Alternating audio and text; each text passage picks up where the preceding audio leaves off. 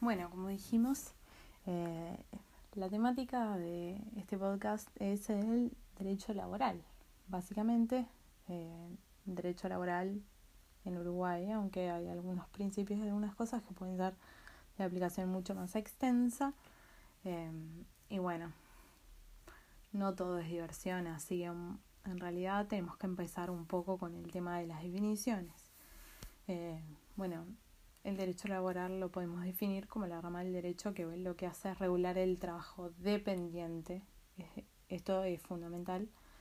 Eh, o sea, la relación entre trabajadores y empleadores, así como la relación de estos con el Estado. Eh, puede haber relaciones individuales, relaciones colectivas y también está incluido en esto el tema de la seguridad social o previsión social. Eh, bueno, el objeto es el trabajo y los sujetos son el trabajador y el empleador. Eh, los caracteres del trabajo fundamentales son que es libre, o sea, voluntario, elegido por el trabajador, si no sería esclavitud, eh, por cuenta ajena, o sea, los frutos de este trabajo en realidad le pertenece al empleador. El trabajador no, no, en realidad no corre con los riesgos de negocio ni nada de esas cosas. Oneroso, o sea, se realiza para obtener una contraprestación, que es el salario. Subordinado, o sea, que es en relación de independencia. Eh, y bueno, es de carácter personalísimo, se dice que es intransferible porque el, el contrato es personal del trabajador. Em, bueno, no requiere exclusividad, salvo que se establezca específicamente. Y bueno, el empleador es el otro sujeto del derecho laboral, que puede ser una persona física o una persona jurídica.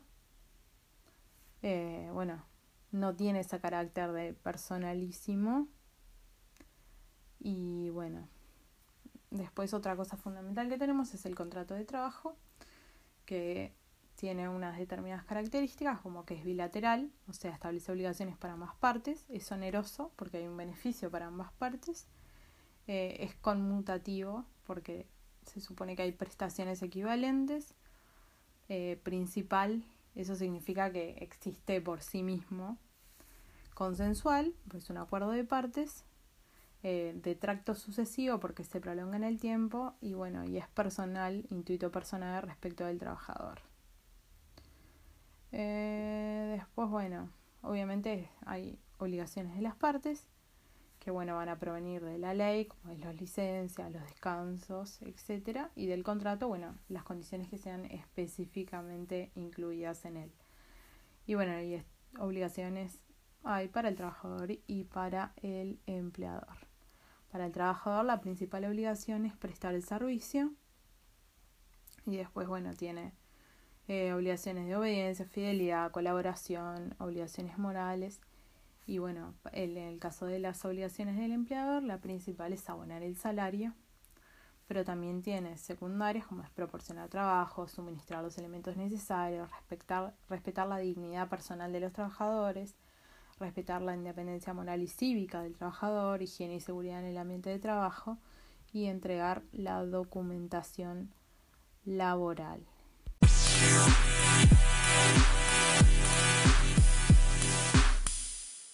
Bueno, otros conceptos eh, que son importantes conocer como introductorios es el concepto de prescripción laboral, que es establecido por la ley 18.091, eh, que lo que hace es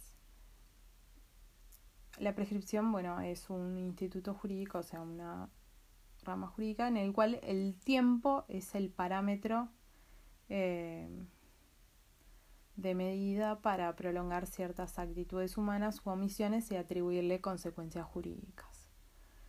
El principal fundamento de esto es el de dar seguridad y certeza a las relaciones jurídicas, evitando la incertidumbre e inestabilidad. Eh, vamos a ver que la, el derecho laboral busca eh, brindar condiciones de estabilidad para el trabajador principalmente, pero también para el empleador.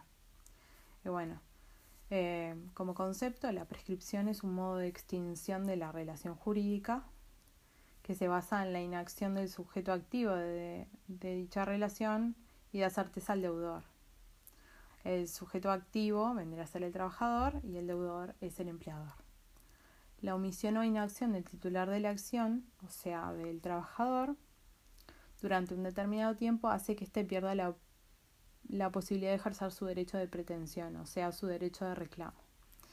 La prescripción lo que hace es, bueno, extinguir eh, la acción, o sea, la probabilidad de reclamo, eh, tiene que ser invocada por el propio interesado, que en este caso sería el empleador, y puede suspenderse e interrumpirse.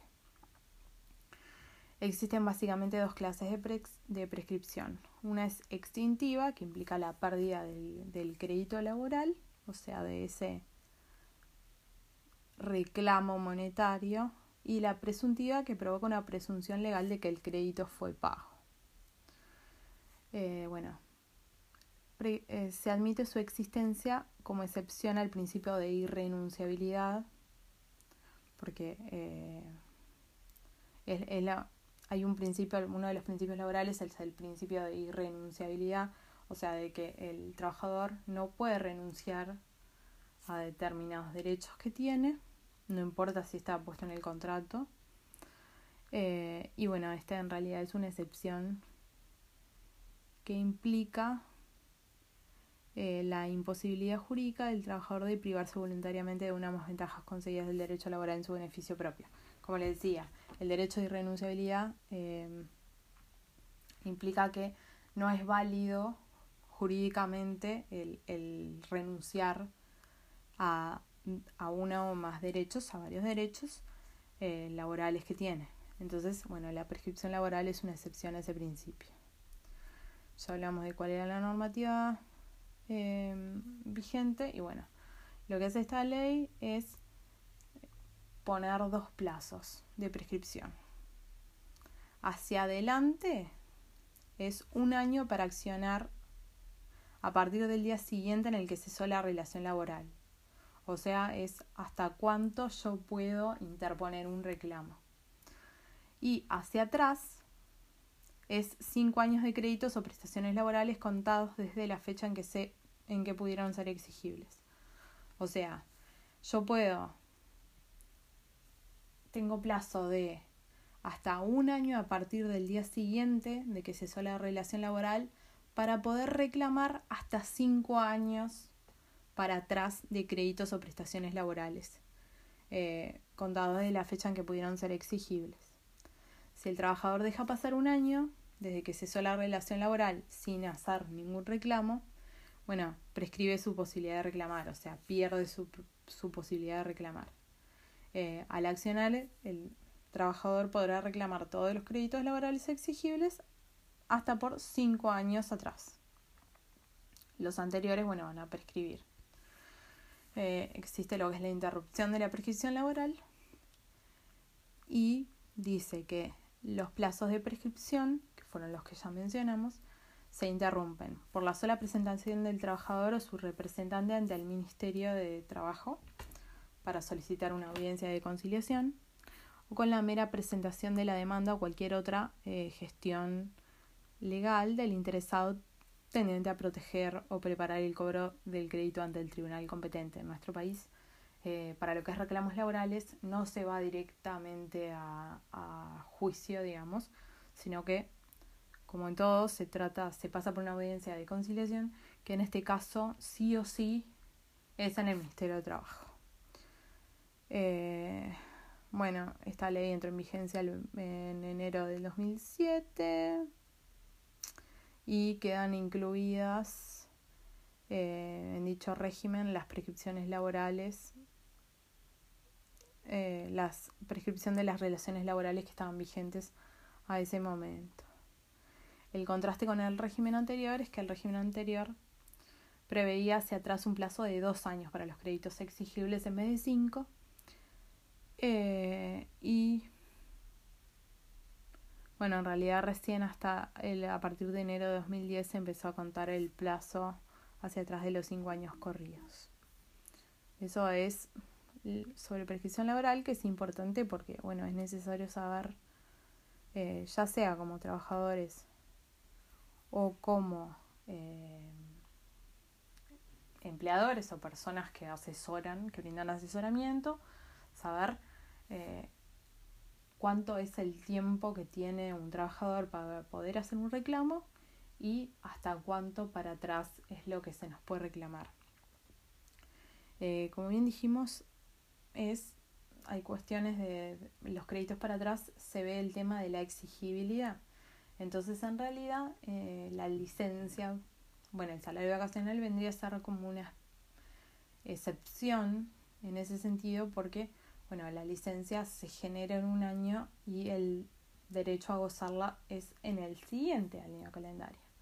Entonces, en realidad, eh, nosotros contamos hasta cinco años para atrás y eh, también entra dentro de eso la licencia generada en el año anterior. Entonces esa es como el único, eh, la única excepción a eso en realidad, pero es por un hecho lógico, es porque simplemente la, la licencia se hace exigible a partir del primero de enero del año siguiente al que se genera. Entonces eh, está esa excepción.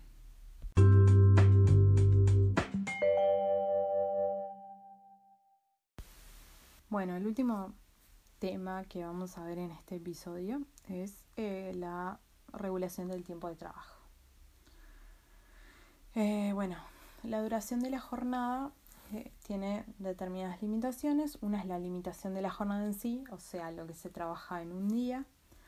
Después tenemos la limitación de la semana, que es el eh, implica lo que es el descanso semanal y se ve lo que se trabajó en la semana. Y el tema eh, ampliado anualmente en el que es lo que se trabajó en el año implica eh, la determinación de la licencia anual o vacaciones. El régimen vigente es claro en el caso de industria y de comercio. En el caso de industria, tenemos la ley 5350 que establece eh, para industria 8 horas diarias y 48 horas semanales. Y para el caso de comercio tenemos el decreto de ley 14320 que establece 8 horas diarias y 44 horas semanales. Para el caso de servicios eh, existe un régimen de 8 horas diarias pero el régimen semanal se discute porque en realidad no hay una norma que establezca si son 44 o 48 horas semanales la limitación de la jornada eh, semanal. Entonces, bueno, para el régimen de industria tenemos 8 horas por día y 48 horas semanales, entonces tenemos un día de descanso semanal a la semana y todo lo que excede la jornada laboral es lo que es horas extras. Eso implica que eh, cuando hay, por ejemplo, se trabaja de lunes a sábado y hay un trabajo, eh, hay horas trabajadas en domingo, eh, si estas no exceden lo que es el horario de trabajo, es un descanso trabajado y si exceden recién serían horas extras. Em, además una cosa, en el caso de los trabajadores mensuales hay una diferencia del cálculo porque en el, caso, en el caso de los trabajadores mensuales se asume que el descanso ya está incluido en el sueldo, sin embargo en los trabajadores jornaleros no. En el caso de comercio, bueno, tenemos lo mismo pero con un día y medio de descanso semanal. Después tenemos el decreto 61180 que establece que eh, hay determinadas excepciones a la cuestión del régimen de horas extras que implican para el régimen para el personal superior a jefe de sección, profesionales universitarios e idóneos de alta especialización, viajantes y vendedores de plaza, promotores, cobradores, asesores previsionales e inversión, y para las madres o tías de aldeas SOS, eh, que hace que en este caso no, eh, no rija todo este tema de las cuestiones de, de cómo son las horas extra porque se supone que en estos casos hay o es o de difícil regulación o en realidad por su trabajo, por su tarea de desempeñar, requieren que estén eh, a disposición. Bueno, hay modificaciones al régimen general, que tenemos cuatro tipos, que una es la redistribución de la jornada, que implica nueve horas y media diarias para industria y ocho horas 48 para lo que es comercio.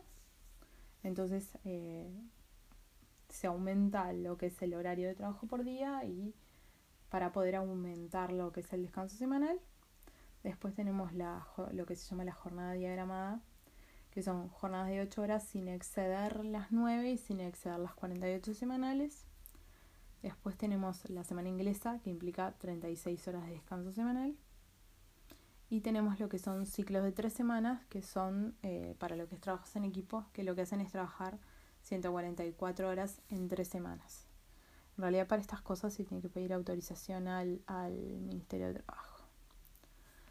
Bueno, en descanso intermedio, que está regido por el decreto 55 del 2000, establece que para industria no se pueden trabajar más de 5 horas continuas y para comercio no más de 4 horas continuas. Jornada continua implica un descanso de 30 minutos que integra la jornada y que es pago, en donde el trabajador está a la orden y se puede interrumpir por necesidades circunstanciales. Si la interrupción es eh, antes de los 15 minutos, lo que se hace es reiniciarse y si es pasada de los 15 minutos, lo que hace es completarse lo que falte. En el caso de la jornada discontinua, implica un descanso de dos horas para industria y dos horas y media en comercio. Eh, bueno, el empleado puede elegir si quedarse o irse y se puede reducir hasta una hora si hay acuerdo por escrito. Eh, bueno, ahora pasamos a lo que es la ley de horas extras, que es la 15.996, que establece que para que existan horas extras se, hay que se tienen que dar dos elementos acumulativos, o sea, a la misma vez. Y uno es que el trabajador tenga limitada la jornada. Y dos, que el trabajador preste tareas fuera de su horario de trabajo. Tenemos los trabajadores excluidos, que ya fueron los que hablamos. Eh, a eso se agregan además los funcionarios públicos están expresamente excluidos. Y lo que es los niños y adolescentes que la ley establece que no pueden realizar horas extras. Eh, bueno, hay establecido un máximo semanal de horas extras, que son 8 horas por trabajador. No existe un límite diario. Eh, tiene que haber un previo consentimiento del trabajador. No se puede obligar a nadie a hacer horas extras. Y el control se hace por la anotación previa en el libro de registro laboral, que es uno de los libros obligatorios que hay que tener.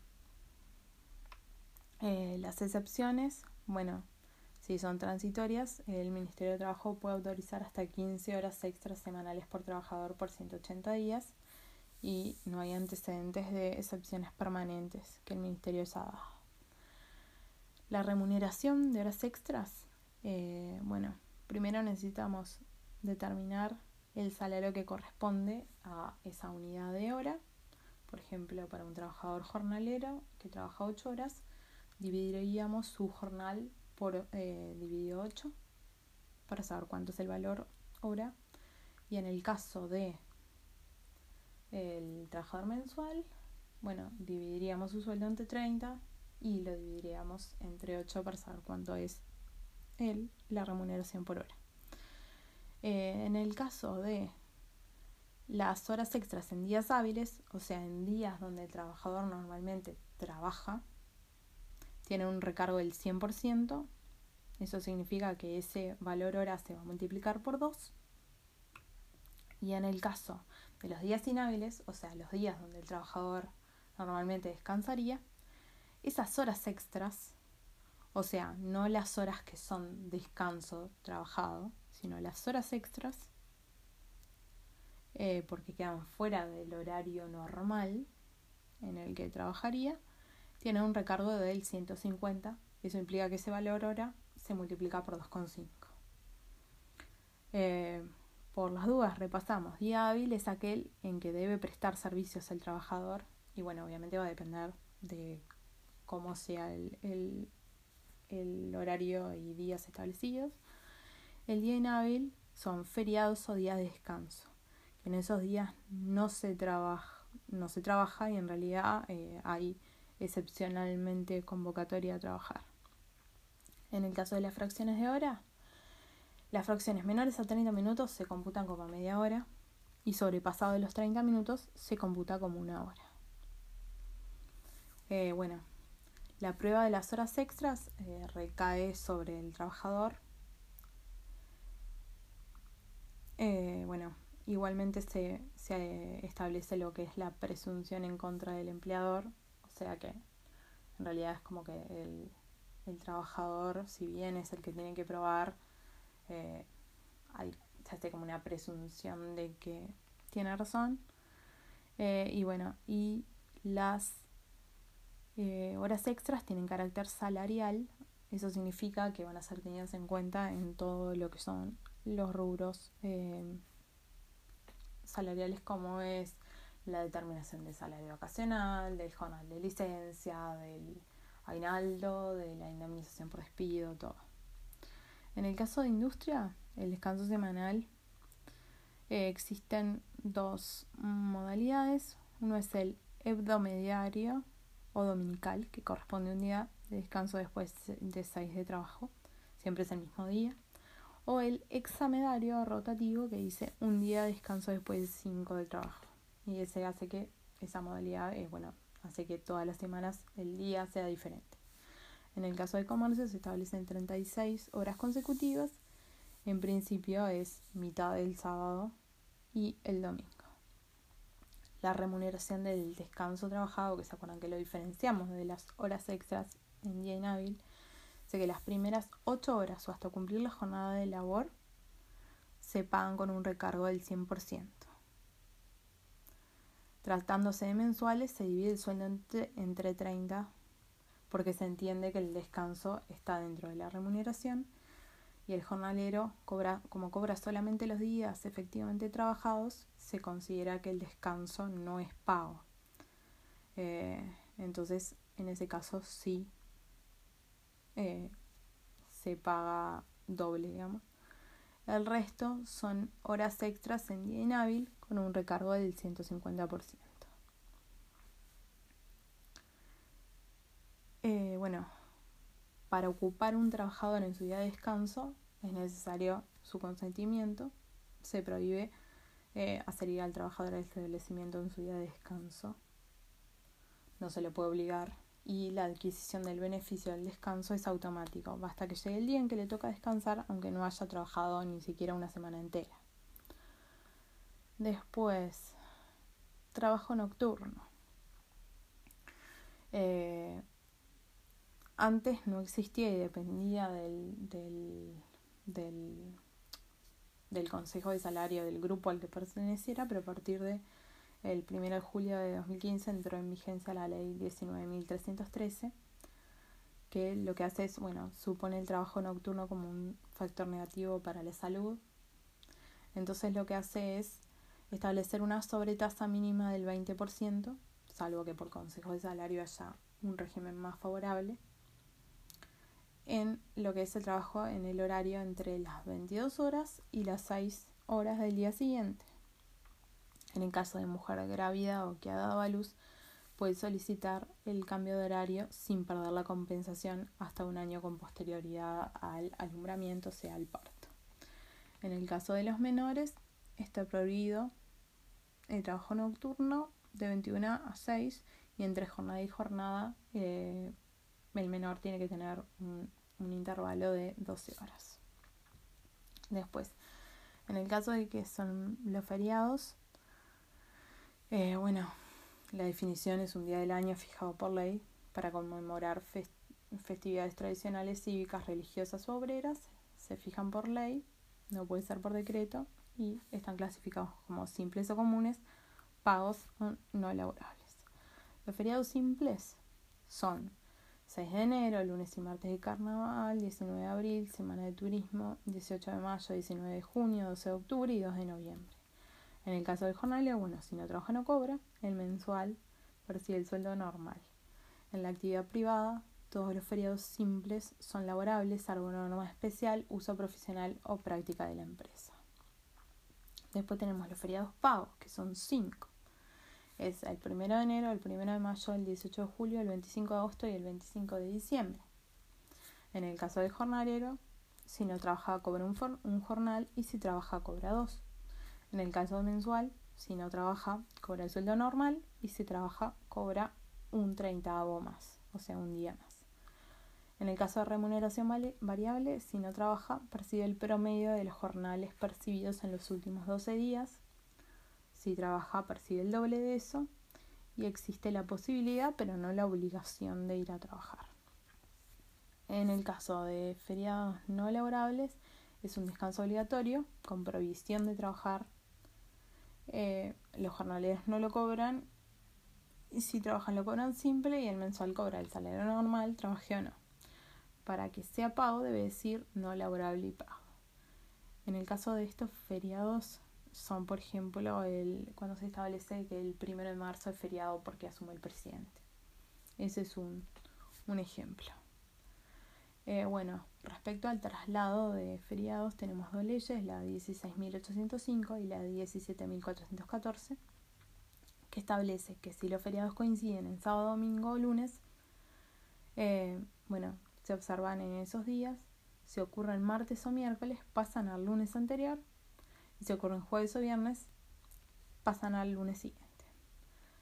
De todas maneras, hay excepciones. Los feriados pagos, por ejemplo, los feriados de carnaval y semana de turismo y los correspondientes al 6 de enero, 19 de junio y 2 de noviembre, eh, bueno, se continúan eh, dando en el día de la semana en que ocurrieren, cualquiera fuera el mismo, o sea, no se corren, y los que se trasladan actualmente son tres nada más, que es el 19 de abril, el 18 de mayo y el 12 de octubre. En el caso del descanso rotativo, se asegura que goce de su descanso semanal. Bueno, eso es todo para lo que es el tema de regulación de la jornada de trabajo. En próximos episodios vamos a hablar del tema de la licencia, el salario vacacional y las licencias especiales. Cualquier duda, consulta que tengan, eh, pueden mandarme un mail a becast.gmail.com eh, y ahí, bueno, yo puedo ir contestando, respondiendo eh, las, las dudas que tengan.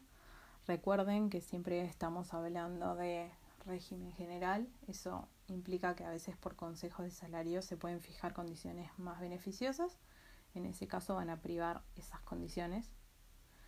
Eh, y que, eh, bueno, todas estas cosas también siempre eh, se pueden consultar en la página del Ministerio de Trabajo. Se puede llamar al Ministerio de Trabajo también para hacer consultas. y bueno, en el caso de que tengan dudas escuchando el podcast, también pueden escribir para consultar. Así que bueno, esto es todo por el momento vemos el próximo episodio y muchas gracias.